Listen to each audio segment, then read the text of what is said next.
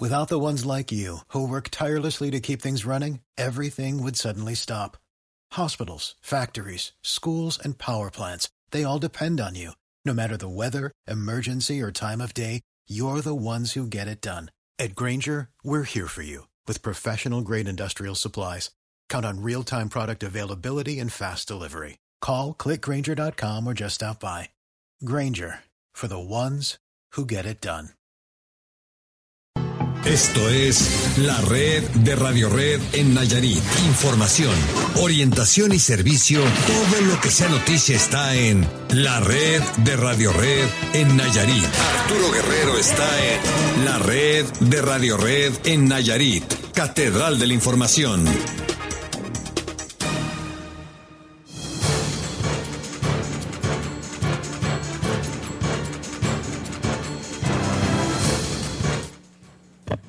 Hola, ¿qué tal? Muy buenas tardes. Les saluda su amigo y servidor César Pérez en esta nuestra segunda emisión noticiosa de lunes, lunes 30 de, de marzo del 2015. Estamos ya a, punto de finalizar este mes, el, tercer, el primer trimestre de este 2015. Mañana será el último día, pero por lo pronto hoy vamos a iniciar con mucha información que le tenemos ya listo para presentárselos en unos en unos minutos. Antes saludamos a todos los que nos, nos, nos, sintonizan a través de las diferentes frecuencias del grupo Alica Medios, como es la patrona de en Puerto Vallarta, 93.5 del FM.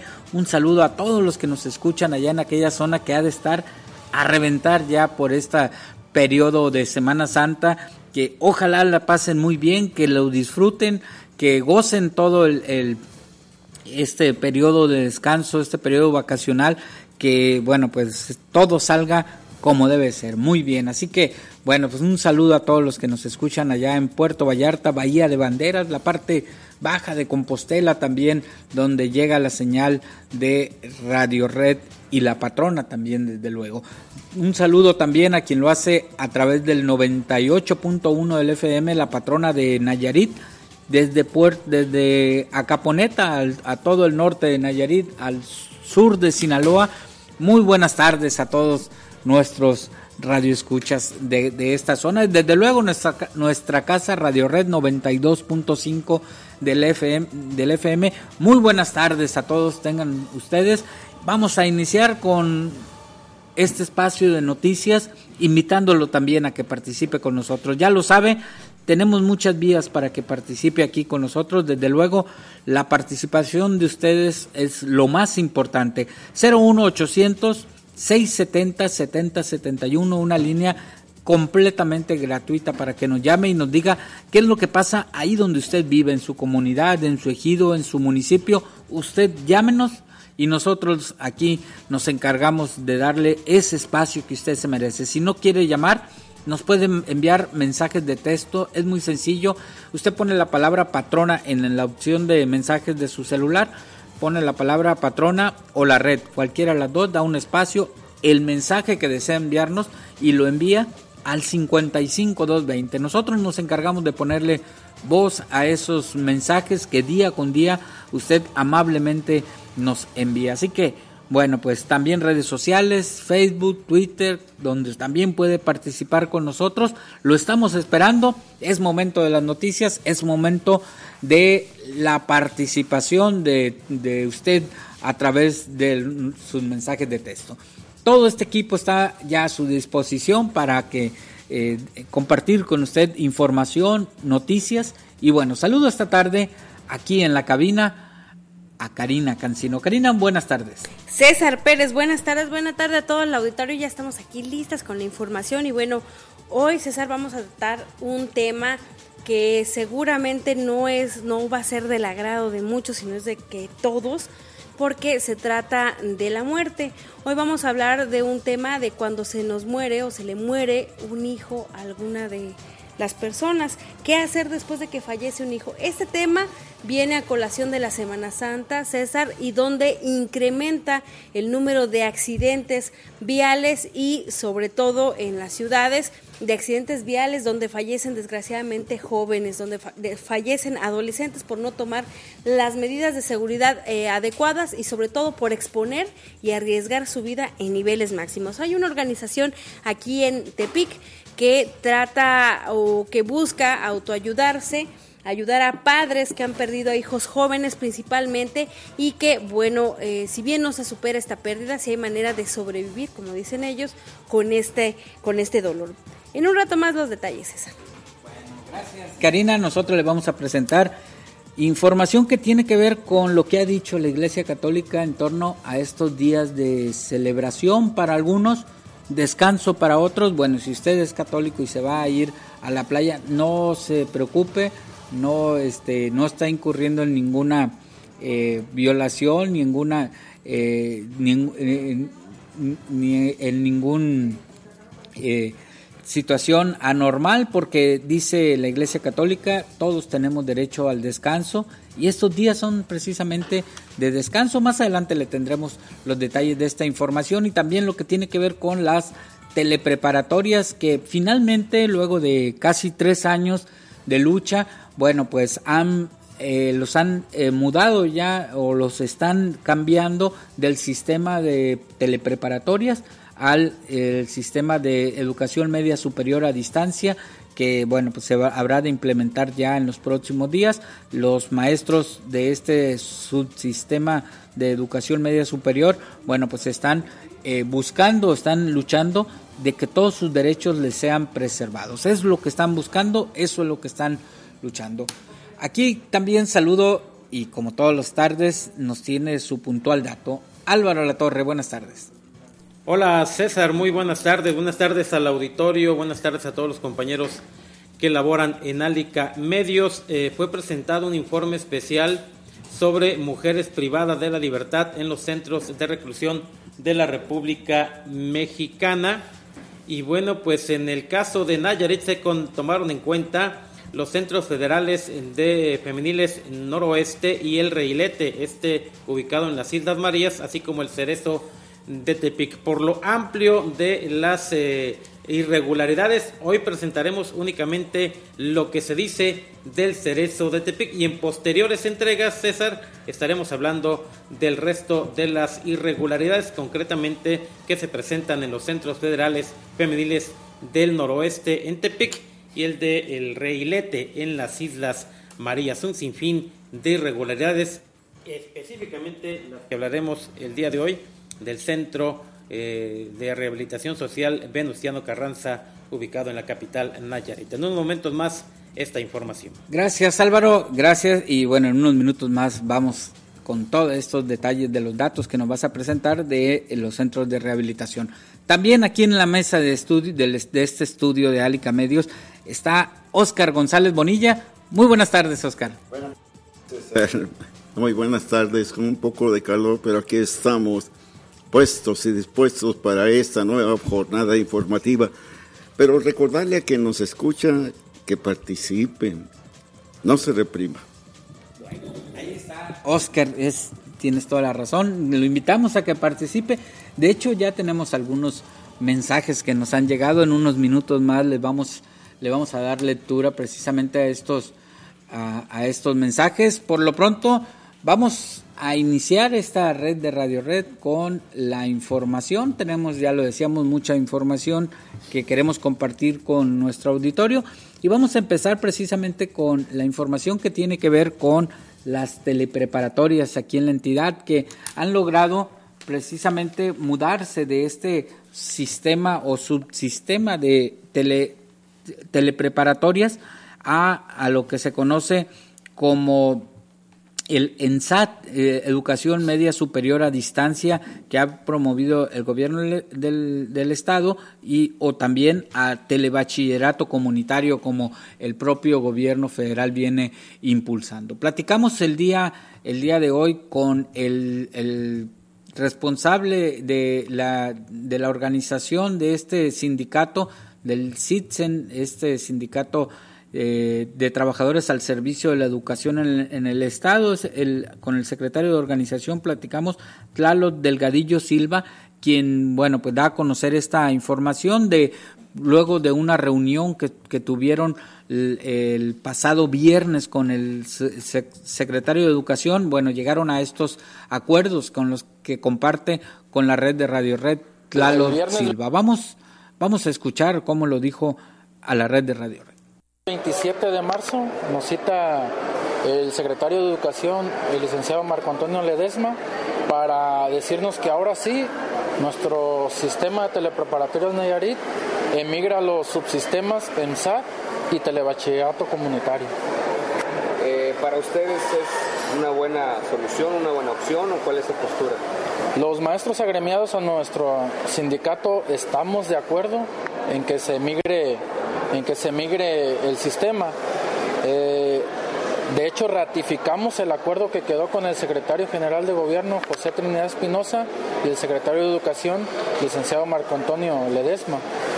Pero también, aparte de ratificar que se migre el sistema, nosotros también queremos que en todas las comunidades donde exista telepreparatoria Nayarit siga existiendo el, el beneficio a la educación media superior porque creemos que es un derecho para todos los, estudiantes nayaritas. También queremos que se respeten las cuotas de, de, inscripción que actualmente prevalecen en el sistema, que son de 150 pesos anuales, ya que investigaciones rápidas que hicimos, en SAT maneja inscripciones más elevadas, hasta 500 pesos semestrales. Queremos que se ratifiquen y se y se respeten los derechos laborales de todos los maestros del sistema.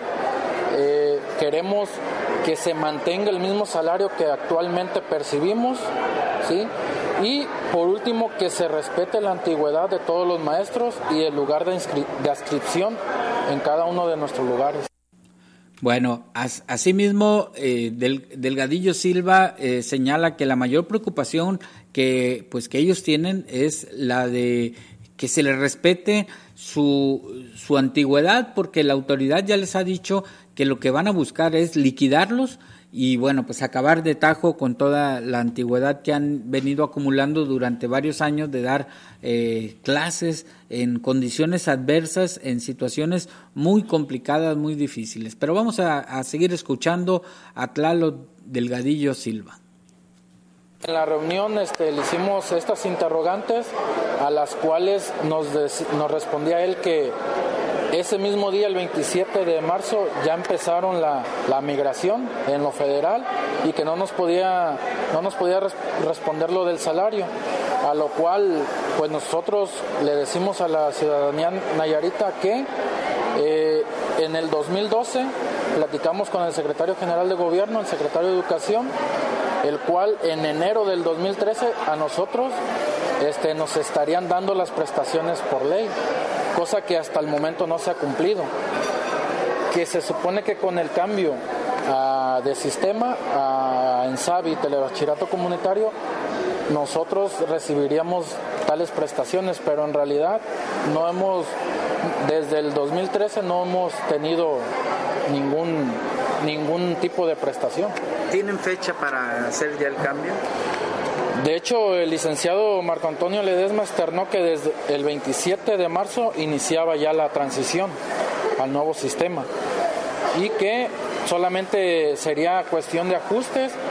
Eh, también nos dijo que nos tendría que liquidar eh, todos los años que hemos trabajado en el sistema telepreparatoria, lo cual los maestros del sistema no estamos de acuerdo porque es un derecho que por ley nos pertenece el, que se nos respete la antigüedad que hasta ahorita tenemos.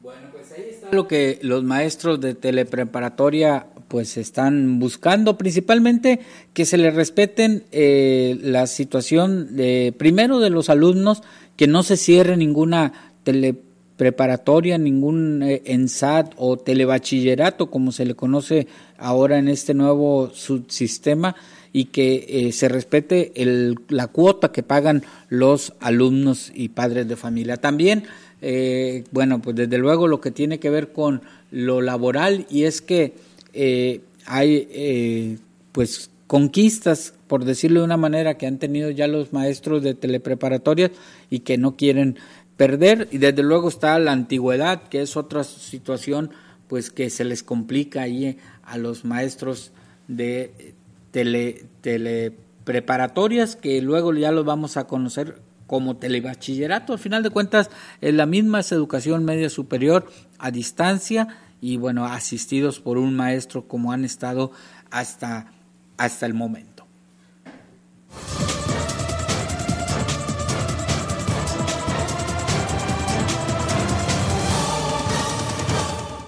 Bueno, ahora vamos contigo, Karina Cancino, para que nos platiques esta historia que tiene que ver con el duelo, con las afectaciones que surgen cuando desafortunadamente pues suceden tragedias como la que pues, en no, pocas ocasiones las hemos contado aquí, ¿no? Así es, César. Y bueno, es que eh, todos estamos acostumbrados, o más bien, las personas nacemos para morir. Eso es un dicho que siempre se dice, pero que muy pocas veces pues aceptamos con gran facilidad y es que no es fácil este asunto de la muerte, César, y principalmente cuando a los padres pues se les muere un hijo. Hoy platicamos con la coordinadora de una agrupación de autoayuda aquí en Tepic, eh, ella es conocida aquí entre los medios de comunicación, se llama Conchita Rodríguez Llamas y ella es quien ha trabajado a partir de su experiencia hace siete años de perder a una hija, su hija mayor, y pues que superar esta pérdida le ha costado mucho trabajo, sobre todo porque se generan mitos alrededor de la muerte y es que eh, señala ella que su propia familia le decía que no llorara, que buscara olvidar este, este hecho y que sobre todo pues fuera fuerte porque ya se había ido un angelito al cielo.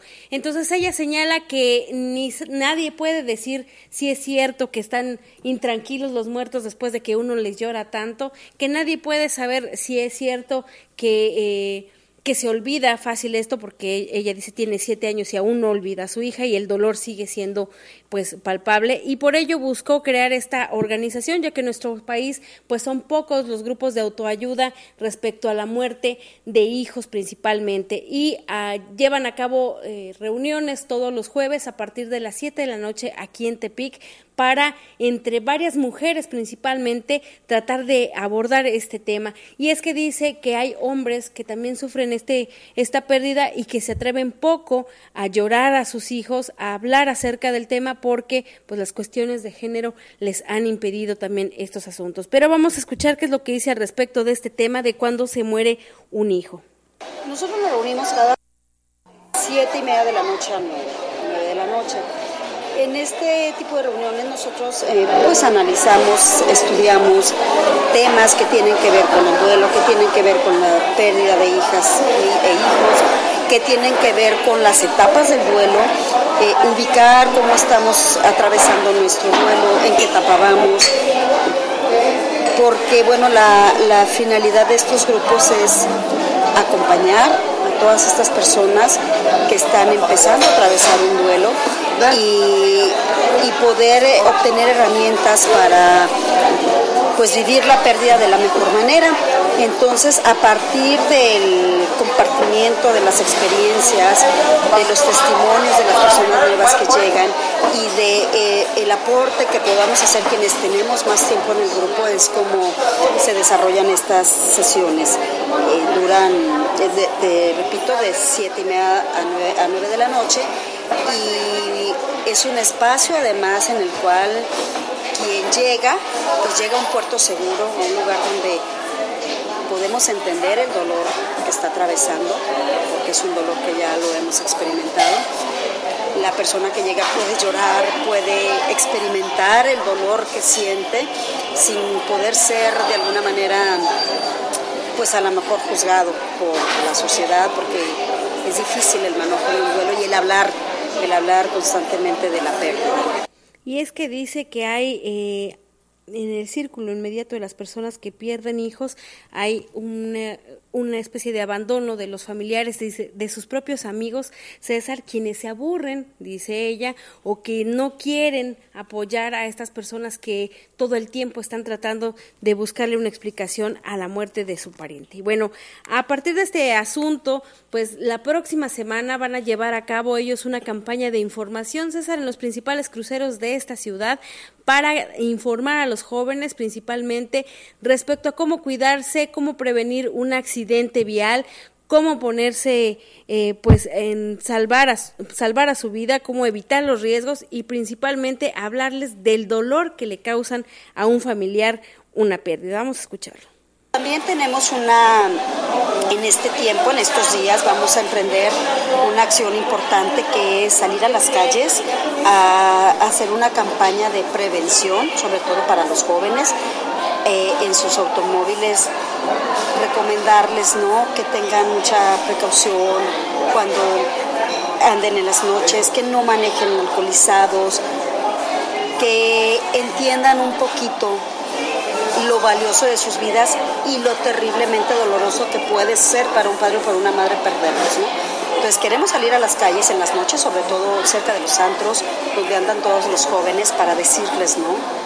Que, que por favor cuiden sus, sus vidas. Entonces, eh, darles eh, alguna información, un tríptico, un folleto de, de, los, lo primero que tendrían que hacer, si van y están alcoholizados, que mejor se vayan en un taxi, queden en sus carros y que bueno, pues puedan ellos valorar sus vidas, pero aparte, como que ver un poquito más allá de todo lo que ocasiona el dolor tan grande, la muerte de, de uno de ellos. Pero también tenemos...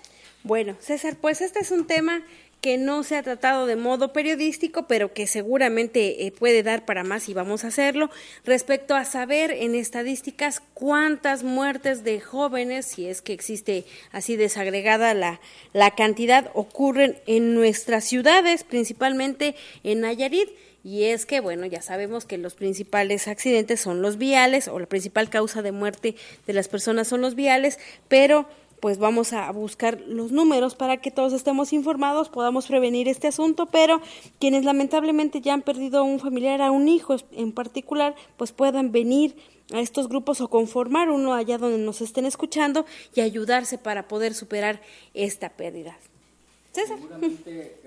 Mm, ojalá y nunca me suceda, pero dicen los que les han pasado por esto es de lo más de lo más difícil de superar eh, la muerte de un hijo, eh, la muerte de un padre, de un familiar, se supera en su momento, pero la de un hijo, pues no, no alcanza la vida, la verdad, para lo que, bueno, con lo que, con las personas que hemos podido platicar y que tienen, han tenido estas experiencias. La, la verdad que, pues, es una buena forma para finalmente ayudarse a salir adelante con, con estos problemas. Así es, César. Y bueno, cabe hacer hincapié que estos temas eh, pues son más recurrentes en estas fechas, que no necesariamente es Día de Muertos ni nada para hablar acerca de la muerte, pero son días en que hay más afluencia en las carreteras, en que la gente festeja más cualquier cosa, que ingiere demasiado alcohol y que no tiene la precaución para salir a las calles, porque no necesariamente alguien que muere tiene que ser por algún accidente, por causar un accidente, sino que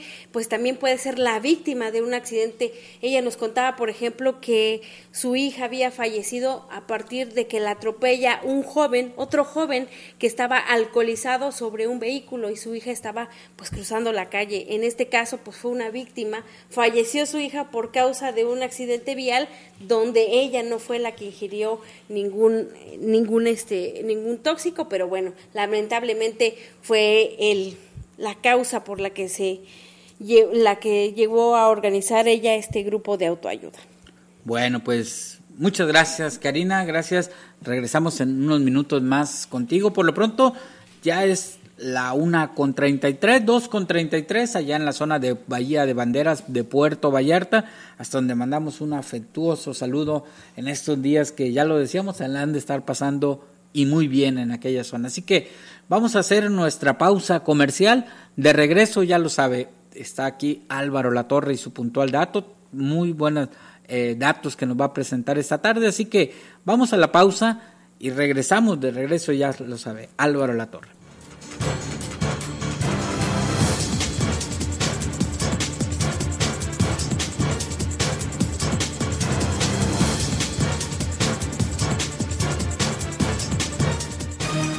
Llamada es muy importante para nosotros. Nada sin costo. 01800 670 7071. La red de Radio Red en Nayarit. Una canción demuestra lo que sientes, leer lo que piensas. Nosotros somos la banda El Limón de Salvador Lizarra. Lo que importa está en tu cabeza. Tú puedes aprender o enseñar a leer. Acércate a nosotros o entra a leermx.com.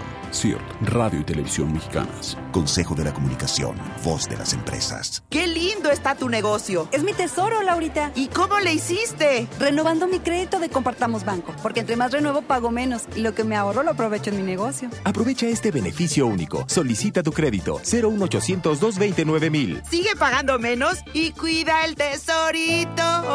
Consulta términos y condiciones con tu promotor. Somos casi 120 millones de mexicanos que tenemos derecho de acceder a la información pública y el IFAI nos apoya. Para vivir realmente en democracia es necesario practicarla todos los días. Entérate cómo trabaja para ti el gobierno.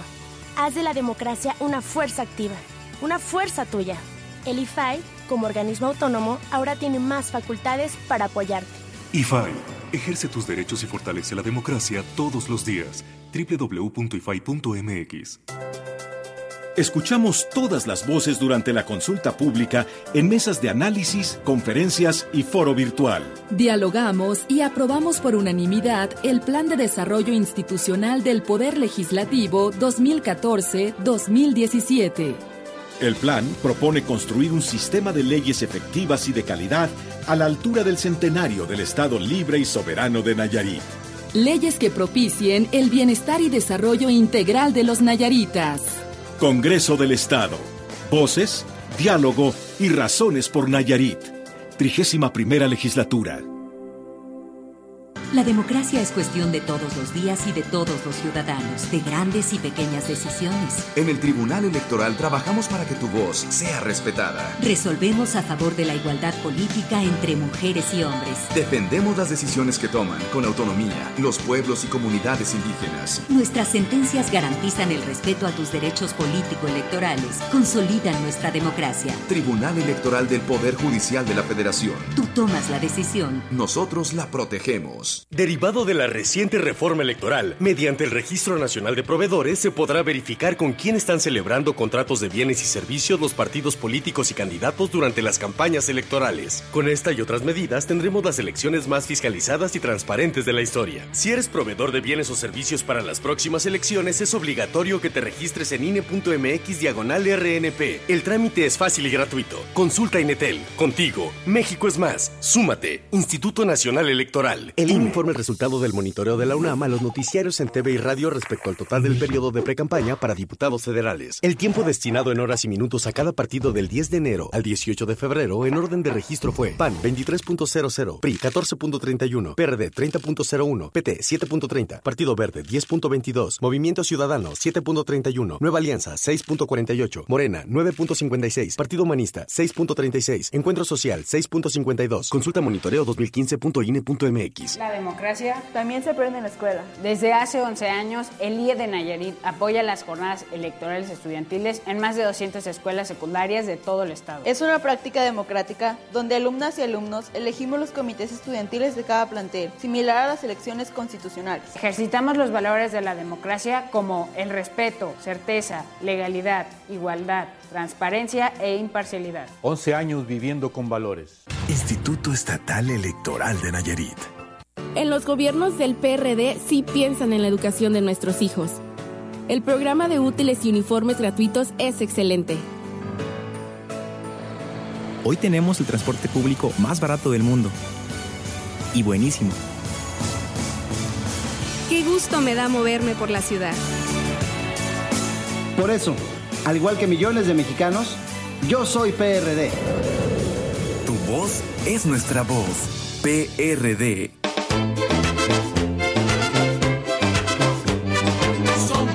ciudadanos libres, convencidos que todo es posible. Somos libres como el viento, como el águila que está en movimiento. Todos atentos, llegó el momento, llegó la hora del movimiento. Todos atentos, llegó el momento, llegó la hora del movimiento. Movimiento naranja. Movimiento Ciudadano la intimidad de la, cabina ha sido el secreto mejor guardado de la radio. Hasta hoy. Alica Medios trae a Nayarit. Radio Multimedia. Radio que se ve. Radio moderna. Vívela muy pronto. Con un incremento del 26% en el número de pasajeros en el último año, el Aeropuerto Internacional Amado Nervo de Tepic atiende a más de medio millón de habitantes de esta capital. Considerada un monumento colonial y motor de desarrollo de uno de los estados con mayor potencial ecoturístico. ASA, tu aeropuerto. Aeropuertos y Servicios Auxiliares, Secretaría de Comunicaciones y Transportes.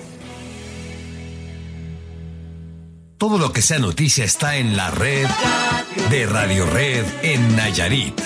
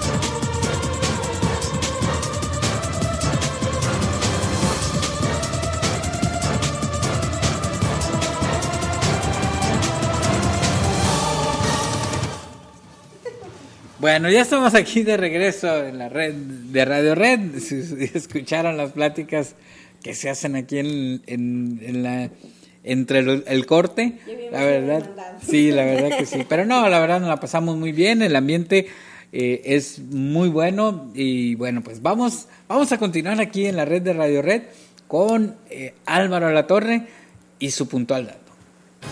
El puntual dato con Álvaro Torre García. Adelante Álvaro, es todo tuyo el micrófono. Buenas tardes nuevamente César. En el informe especial sobre las mujeres privadas de la libertad en los centros de reclusión de la República Mexicana, la Comisión Nacional de los Derechos Humanos denunció que las mujeres internas son víctimas de abuso sexual, prostitución, golpes y maltrato psicológico. La investigación se realizó en febrero y marzo de 2014 y fueron visitados 77 de los 102 centros penitenciarios que albergan mujeres. En, Nayarit fueron considerados los Centros Federales Femeniles de Readaptación Noroeste de Tepic y el Rielete de las Islas Marías, así como el Cerezo de Tepic, cuya población es mixta. A través de encuestas anónimas, las reclusas acusaron una serie de malos tratos. En el caso del Cerezo de Tepic, las principales irregularidades señaladas fueron prostitución, golpes, amenazas, humillaciones y discriminación. También se denunció deficiencia en las condiciones materiales del cerezo de la capital Nayarita, ya que se encuentra en malas condiciones generales de mantenimiento, presenta fugas en los sanitarios, así como ventilación e iluminación natural y artificial deficientes. Además, existe fauna nociva. Carece de áreas de ingreso, centro de observación y clasificación, protección, locutorios, cocina, talleres, aulas, biblioteca, instalaciones deportivas, médicas, visita familiar e íntima. El área femenil del Cerezo de Tepic tiene capacidad para 50 mujeres, pero allí están hacinadas 173, es decir, una sobrepoblación del 246%. Las internas del Cerezo de Tepic señalaron que un grupo de reclusas las maltrata y ejerce control sobre actividades de seguridad laborales, educativas, deportivas, limpieza, alimentación, visitas, sanciones y ubicación, con anuencia de las autoridades. Refirieron que personal de seguridad y las reclusas denominadas bastoneras les cobran por el ingreso de la visita familiar e íntima y ropa, así como por el uso del teléfono y ubicación en dormitorios. Incluso permiten el ingreso de objetos no permitidos mediante el pago. Existe un dormitorio donde se aloja a un número menor de internas, que cuenta con aire acondicionado y las condiciones generales son mejores que las que ocupa el resto de la población. En el penal de Tepic no existe separación por situación jurídica ni clasificación. Respecto de las irregularidades en la aplicación de sanciones disciplinarias, no se respeta el derecho de audiencia y la sanción no se notifica. Una interna denominada bastonera aplica las sanciones. Aislamiento hasta por 30 días y restricción de la comunicación telefónica. En esta penitenciaría se permite a los menores estar con sus madres reclusas hasta los cuatro años de edad. En el Cerezo de Tepic no se brinda apoyo para que los menores de edad que viven con sus madres accedan a los servicios de guardería y educación básica. En relación a las irregularidades en la prestación de servicios médicos, las reclusas comparten los servicios de los médicos generales del, área varonil, por lo que carece de atención ginecológica. Las internas se quejaron de la falta de medicamento y de la atención médica. No se practica la certificación de integridad física a las internas sancionadas. El penal de Tepic se encuentra en un grupo de penitenciarías que carecen de programas contra las adicciones ni para el tratamiento de desintoxicación. El informe de la Comisión Nacional de Derechos Humanos señala que en el caso del Cerezo de Tepic, la jefa de seguridad no ha recibido capacitación en materia de derechos humanos y prevención de la tortura. Carece de modificaciones y adaptaciones suficientes para facilitar la accesibilidad de las personas con discapacidad física. César, esto es en lo que ve solamente al cerezo de Tepic. En entregas posteriores hablaremos de las irregularidades encontradas en el Centro Federal Femenil Noroeste de Tepic y también en el Centro Federal Reilete, ubicado en las Islas Marías. Es parte de lo que contiene este informe especial sobre las mujeres privadas de la libertad en los centros de reclusión de la República Mexicana, elaborado por la Comisión Nacional de los Derechos Humanos, un catálogo de irregularidades el que muestra este informe respecto al cerezo de Tepic. Bueno, y creo que es la instancia más señalada de por parte de la Comisión Estatal de los Derechos Humanos por todas las irregularidades que hay en ese centro penitenciario, no solamente en el área varonil, sino también en la femenil, ¿no? Así es, y, en lo general, pues recuerda que ya por octava vez consecutiva, la Comisión Nacional de Derechos Humanos en su diagnóstico de supervisión penitenciaria lo reprobó por octava vez consecutiva.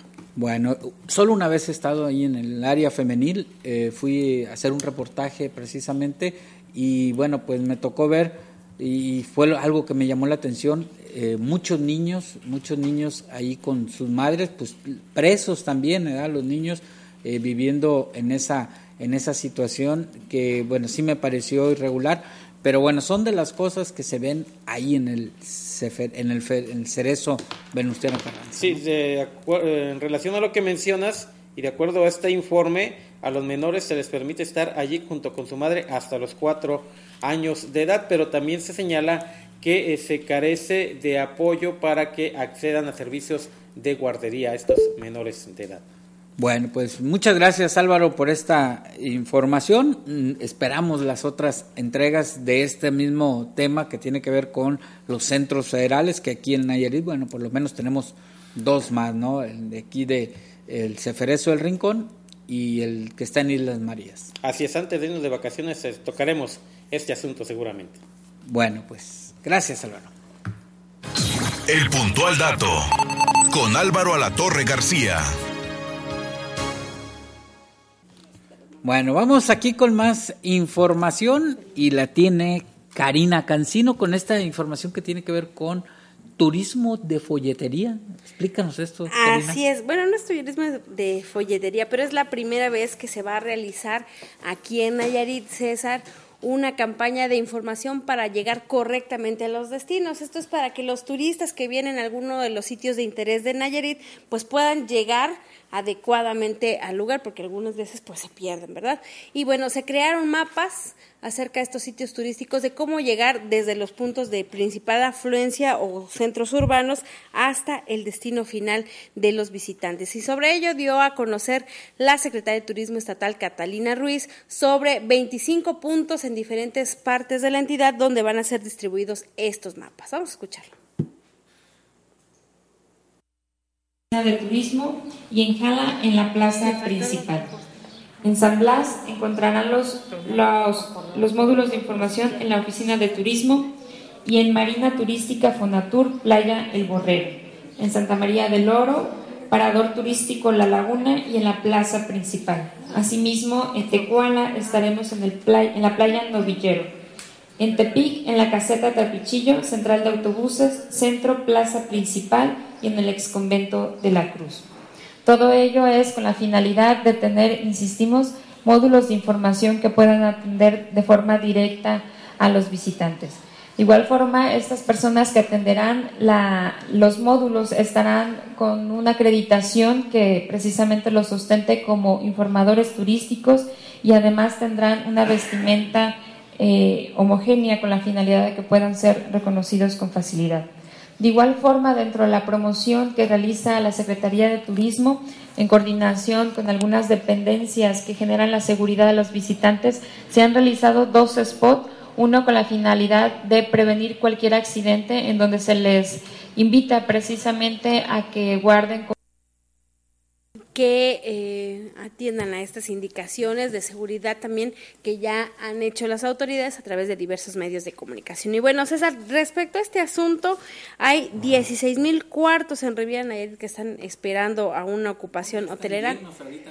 Sí, superior al 98%, aunque puede llegar hasta el 100% en algunos casos. Y la derrama económica que se espera son 70 millones de pesos para este periodo vacacional. Incluso San Blas espera el 97% de ocupación hotelera, que pues eh, generalmente son nacionales y gente de aquí de Nayarit que viene de, de otros países o de otros estados, que viene a pasar la Semana Santa. Pero bueno, San Blas es la primera vez que se va a llenar a tope sus habitaciones. Creo que a ver cómo le hacen ahí con los servicios, ¿no? que es, una es un problema. El agua, el drenaje y la basura, que ya hemos visto incluso en, programas a nivel nacional, que hay complicaciones serias con la infraestructura urbana de este sitio y bueno, quién sabe si tengan la capacidad para prestar servicios de manera adecuada. Bueno, pues estaremos al pendiente. Qué bueno, qué bueno que hay lleno, lleno total allá en la zona de la Riviera Nayarit, de Guayabitos también, de la zona de Chacala, de Las Varas, también llega mucho turismo, así que ya lo decíamos al inicio de este espacio, hay que disfrutarlo, hay que disfrutar estos días de asueto, días de descanso, para cargar las pilas y regresar el lunes con todas las ganas de seguir siendo productivos. Vamos a los mensajes en lo que nos preparamos para escuchar una entrevista que nuestro compañero Oscar González Bonilla ha hecho. Y bueno, pues dice, soy Jesús Bonilla, dice eh, Jesús García Bonilla. Toda la comitiva del comisariado de montaje se dice que se robaron un, dinero, algo así como 200 mil pesos, que se lo llevan disfrutándolo, se le fueron a Mazatlán, toda la comitiva de ahí de Motaje a disfrutar este dinero, dice, mientras que en el rancho Motaje pues están eh, sin nada, eh, sin recursos ni nada. Hay otro mensaje de este, a este mismo respecto, dice que el señor Eduardo García Lora eh, dice que pues no están de acuerdo con el proceder de él, son 120 comuneros y pidió 200 pesos para comprar unas sillas y solo compró 100.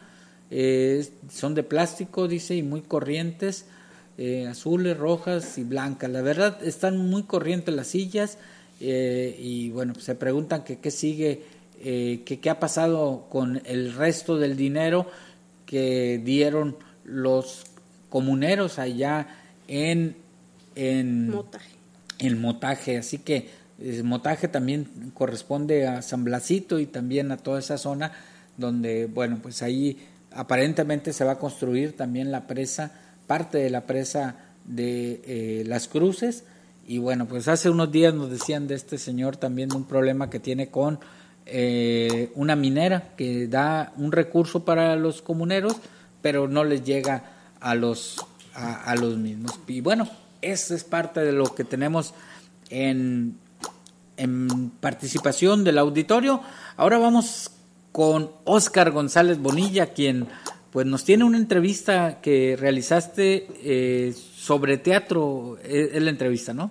Sí, sí, efectivamente. César Pérez. Lo que pasa es que la semana pasada eh, nuestro programa, nuestros programas se llenaron de teatro con la presencia de personajes muy importantes para la vida nacional del teatro. Eh, es una entrevista con un primer actor Rafael Covarrubias Cruz se llama, quien forma parte del grupo de teatro Rocinante. Este teatro es, eh, es rodante, es decir, lo traen en un tráiler, traen todo lo necesario para instalar una carpa, es decir, un teatro, con yo creo que con más de 100 sillas o 100 sillas para igual número de espectadores su escenario, sus luces, todo lo necesario para una obra de teatro y estuvieron ellos instalados por allá en el Mercado del Mar, que en Tepic se encuentra en la colonia Amado Nervo. Dieron funciones desde que se instalaron, me parece que fue jueves, viernes y sábado. Dos funciones cada día. Fue muy interesante ver esa, esa obra que ellos le pusieron músico pagado toca malzón, pero el original título es otro, es del flautista, ¿no? ¿Te acuerdas del flautista que... Hamelin. Eh, ajá, eh, que con, con, su sonido de flauta se llevó a centenares de ratas eh, para limpiar la ciudad. Aquí se trata de ratas, pero de dos patas. Eh, de un ayuntamiento y bueno, pues sería este, interesante que hubieran esa obra, desafortunadamente ya se fue, porque viene de Michoacán. y ese señor Rafael Covarrubias Cruz es un primerísimo actor. Eh, yo lo vi actuar precisamente en esa obra y me gustó mucho su forma de desempeñarse en el escenario. Pero escuchemos lo que dice en esta entrevista.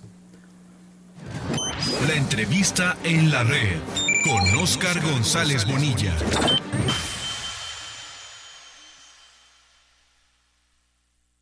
En Tepic se encuentra Rafael Covarrobias Cruz, director de teatro, quien además forma parte del grupo Rocinante, que participará en la primera feria del teatro que se realiza en Tepic desde hoy jueves 26 y hasta el domingo 29 de marzo.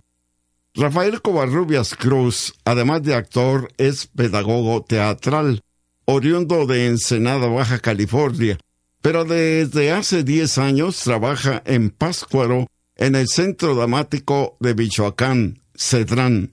A la pregunta si considera importante llevar teatro al medio rural, donde, sobre todo en Nayarit, hay lugares cuyos habitantes jamás han presenciado una puesta en escena contestó. Entonces pensamos que el teatro es un derecho de los mexicanos, un derecho al que no han tenido acceso quienes viven en las zonas más alejadas. Entonces llevar teatro a las comunidades más distantes me parece que es una labor pues maravillosa, ¿no? Y además obligada de los creadores teatrales. Las nuevas generaciones han abandonado el interés por el teatro porque a los jóvenes los atrae más el celular y la computadora. Las juventudes o las nuevas generaciones están mucho más eh, acostumbradas a la, rapidez de las imágenes de la televisión, a la rapidez de la información del Internet, y de repente el teatro les parece una cosa pues un poco obsoleta, ¿no? un poco arcaica incluso, ¿no? una cosa como de viejitos. Sin embargo, el teatro se ha mantenido, pues si vamos a la recuperación última de, del, del, del teatro clásico griego, pues por lo menos tres, cuatro, cinco mil años y ha logrado sobrevivir. Supongo que porque hay algo en el teatro que, que es básico para el ser humano, ¿no? Y creo que, que tiene que ver con su naturaleza propia del teatro. ¿Qué hacer para ganar más espectadores al teatro? Hacer más teatro. Sí, yo sí creo que una de las soluciones para que haya más adeptos en el teatro es, primero, que los, que los grupos organizados que ya están haciendo teatro se conjunten, trabajen en equipo y empiecen a hacer un movimiento fuerte y sólido, que, que nos demos cuenta de que en realidad eh, hacer teatro es ah, hacer la vida, es crear un mundo. Dice una compañera mía que construir un personaje es construir un alma humana. El movimiento teatral de cada entidad requiere del apoyo económico oficial. En la actualidad, este es insuficiente. Rafael Covarrubias Cruz sobre el tema opina. Hay una cosa que, una figura que se llama fondeadora, que está ahorita funcionando muy bien en el DF, que en realidad de lo que se trata es de que los grupos dicen, yo tengo este proyecto y me gustaría poder sacarlo adelante. Y entonces empiezan a pedir apoyo de la gente más cercana y les ponen que los 500, que los 100, que los 1000, lo que se va pudiendo, lo que cada persona va pudiendo. Y así se financian. Luego, obviamente, pues los apoyos, los apoyos estatales, ¿no? Obviamente las becas, las convocatorias, eh, los, los, pues lo que el Estado ya hace por apoyar al teatro, que no siempre es suficiente y casi siempre pues es, es lo menos que, que es decir, el, el Teatro Nacional no, no, no viviría solamente de los apoyos estatales. Rafael Covarrobias Cruz considera que la iniciativa privada tiene una asignatura pendiente, es decir, deberá financiar teatro, aunque cree que finalmente el teatro sobrevivirá porque nace del corazón, de la voluntad del ser humano. Bien, ahí está Rafael Covarrubias, cuya presencia en Tepic fue aprovechada bien por Octavio Campa Hernández, quien es el director del grupo Júbilo Colectivo Escénico. Él invitó a Rafael Covarrubias a que diera un taller de algunas horas a quienes integramos el grupo de Júbilo Colectivo Escénico, que este, está formado por trabajadores jubilados precisamente del CETUAN. Unas cuantas horas de un taller y muy interesante, pues algo aprendimos sobre el asunto. Bueno, pues la verdad que es bueno escuchar de, teatro, saber de teatro que se hace teatro, no nada más el que vienen a hacer aquí, sino aquí ya hablabas de esta compañía de júbilo escénico, que bueno, formas parte incluso, Oscar, pero también hay otras compañías como la de Laten, la propia compañía de teatro la, de la Fundación Álica, y la verdad que qué bueno, qué bueno que se está impulsando y haciendo teatro aquí en la entidad. Muchas gracias, Oscar. La entrevista en la red con Oscar González Bonilla. Bueno, luego de escuchar a Oscar González, ya estamos en, prácticamente en la recta final de este espacio de noticias, pero vamos a compartir con ustedes lo que hoy dijo el vocero de la Iglesia Católica, el padre Rafael Rentería Alanís, con respecto a que a la decisión de muchos ciudadanos, de muchos católicos, de en estos días la, la decisión que toman de irse a descansar y bueno, pues no acudir muchas veces a los templos, a a seguir la pasión y muerte de Jesucristo. Pero vamos, vamos a escuchar eh, la explicación que da el, padre, el vocero de la diócesis de Tepit, Rafael Rentería Alanís. Porque su libertad, su libertad se respeta. Muchos católicos deciden aprovechar este tiempo de vacaciones para descansar, para estar en familia. Y por eso la iglesia invita a todos, no obliga absolutamente a nadie, pero el que cree en Jesús y está convencido del amor de Dios debe darle prioridades en su vida a su crecimiento en la fe. Precisamente es un periodo vacacional por lo mismo, para que se tenga el tiempo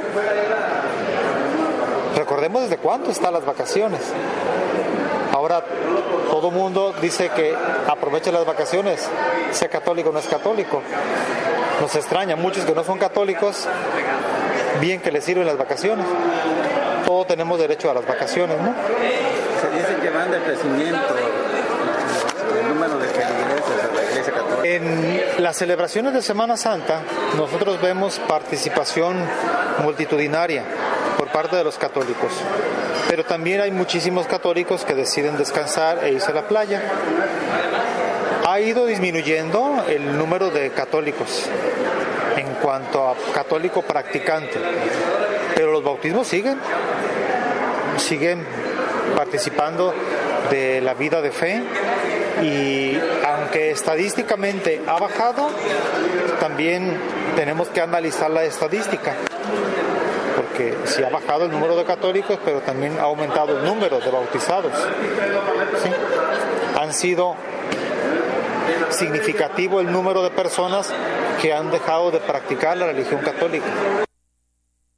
Muchos también dijo, lo dijo ahí en la entrevista, los que han regresado, que han acudido a otras religiones y bueno, pues a veces se les hacen muy altas las imposiciones que se les ponen. Por ejemplo, un ejemplo es lo del diezmo y estas cosas que tienen que dar y bueno, acá dice, pues son un poco más flexibles. ¿Cómo la ves, Karina? Pues es que yo creo que siempre vamos a estar buscando algo que nos acomode y no algo que realmente podamos hacer como compromiso, César. Ya platicamos alguna vez con mi compañera Sandra Carvajal respecto a este asunto de los compromisos y es que la gente cada vez está menos eh, propensa, por así decirlo, a quererse comprometer en alguna cuestión y la religión exige eso, una especie de compromiso para su formación espiritual y pues si de eso se trata, pues las personas vamos a buscar algo que sea facilito, que nos podamos ir de vacaciones sin necesidad de tener que hacer algo a cambio, César. ¿Cómo sucede en estos días de asueto, ¿no? De, descanso y que, bueno, pues a veces se, sobrepasa uno en estos, en estos festejos, sobre todo, eh, pues ya en, en, algunos, algunos festejos, en la playa, sobre todo, cuando, bueno, pues hay mucho que divertirse. Bueno, con esto llegamos al final de este espacio de noticias. Karina Cancino, muchas gracias. Buenas tardes. César Pérez, muchas gracias, muchas gracias a usted por habernos acompañado y escuchado en esta emisión de la red de Radio Red en Nayarit. Nos vamos a volver a escuchar mañana. Mientras tanto, por favor, cuídese y pase muy bien esta tarde. Oscar González. Eh, gracias César Pérez este, y a que nos escucharon, pues también les agradecemos su atención. Nos veremos mañana. Así es, todavía nos queda mañana y el miércoles tenemos todavía espacios de noticias aquí en, la, en Medios. Por lo pronto, antes de despedirnos, tenemos estos este mensaje, dice, en Bahía los tránsitos del Estado paran vehículos particulares para quitarles dinero y no deben hacerlo. Ellos son para vehículos de servicio público. Eso es lo que dice nuestro auditorio. Bueno, pues mucha atención para la gente de, tránsito del estado principalmente porque Bahía de Banderas es uno de los pocos municipios que cuenta con su dirección de tránsito y bueno pues esos son para los vehículos el transporte público los del estado. Así es la situación. Con esto nos despedimos a nombre de Arturo Guerrero, nuestro director general, de Sandra Carvajal, quien ha estado en los controles. Su servidor César Pérez le desea que tenga una muy buena tarde muy buen provecho. Mañana los esperamos nuevamente a las 7 de la mañana con más información aquí en la red de Radio Red.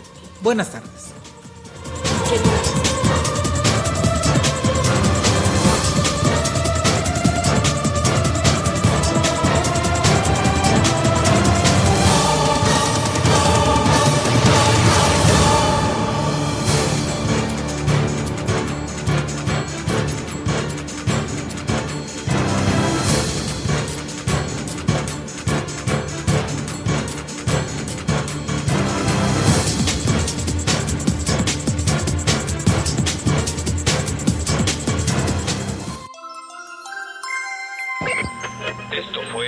Esto fue la red de Radio Red en Nayarit, Catedral de la Información desde hace más de 35 años en México.